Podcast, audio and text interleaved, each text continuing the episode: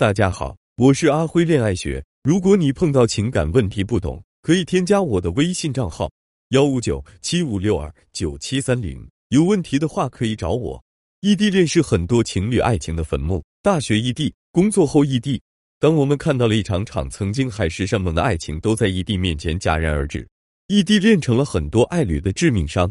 甚至一对新人得知彼此双方距离遥远，可能连爱情都不会开始。于是异地恋成了恋爱杀手锏。那么，难道异地一定要分手吗？异地恋可不可以不分手？今天我就想和大家聊一聊异地恋是不是真的有一些拯救的方法。讲一个异地的真实故事吧。一个女生到美国读书，男朋友因工作必须在国内发展。开始两人每天电话粥，想念与日俱增，视频、语音，甚至去了哪里都给对方发照片，让彼此看到自己看到的一切。但是由于大洋彼岸时差的因素，一个人天亮了，另一边却天黑了。有一次，女孩晚上回来洗完澡，和朋友出去跳舞，忘记了拿手机。以往这个时候，男孩应该会收到女孩的信息，可是那天偏偏没收到。于是男孩拼命的电话发视频，那一边却都没有人接。于是这一天，男生心里都很不舒服。女孩玩完回来，因为太晚，看到了电话也没回，想明天再说。然后一场误会就产生了。男生觉得女生是不是会在大洋彼岸有了新的生活，于是生了一天的闷气，没有理会手机。女生醒来给男生打电话，却发现男生也不接，然后一场误会就这样产生了。异地恋中其实有很多事情的发生都会比非异地恋怀疑程度放大几倍，因为如果在同一个城市或者距离近就可以见面来解释或者证实误会或者冲突，这样就会让原本的误会解开的同时。增加信任或者让爱情升温，但是异地就没办法，距离会让误会放大了很多倍，然后一个误会接着一个误会，那么变成了心结。那么在这个点上，我们看看我们是不是可以找到解决方案。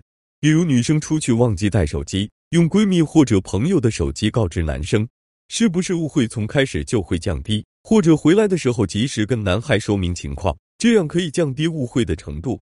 男生呢，是不是应该在女生打来电话的时候积极的接电话，并且积极的沟通，这样这个误会是不是就可以解开了？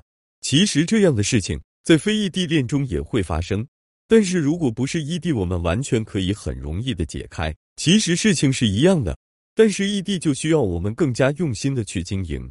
男生经常下班了，晚上回到家，女生正好是早上，男孩就愿意去分享一些好玩的工作的趣事。或者说，国内最近上映了一些什么好的影片，谈论一些话题。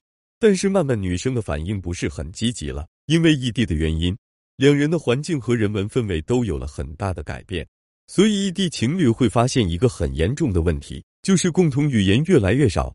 对于情侣间的共同语言，其实也是一个共性问题。恋爱中的两个人共同面对、共同经历，才会有共同语言。那么，如何提升异地的新鲜感和温度呢？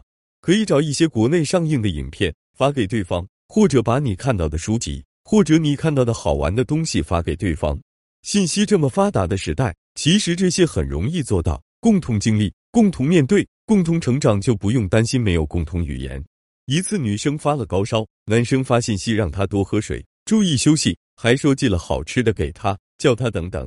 可是自从女生这次生病以后，便再不联系男生了。讲到这里，大家估计也知道故事的结尾了。没错，这场爱情结束了。五年后，女生回国探亲，男生当面问女生消失的理由。女生说：“你当时于我而言只是电脑上会闪的头像，而我发烧那天，我现在老公的车就停在我宿舍楼下接我看医生。于是我选择了现实。其实分手难道是一个点吗？不，分手一定是一个点一个点结合在一起引发的最终的一个爆发。”一个误会接着一个误会，加上异地彼此的孤独和消耗，的确是很容易分手。那么面对女友在国外生病，这个男生其实做的还是蛮好的。如果再细心点，可以找个女生的闺蜜去替自己看看她。其实最最重要的就是让异地的他感受到你的存在，这样就不会给别人趁虚而入的机会。异地恋不是输给现实，而是输给了我们的疏忽。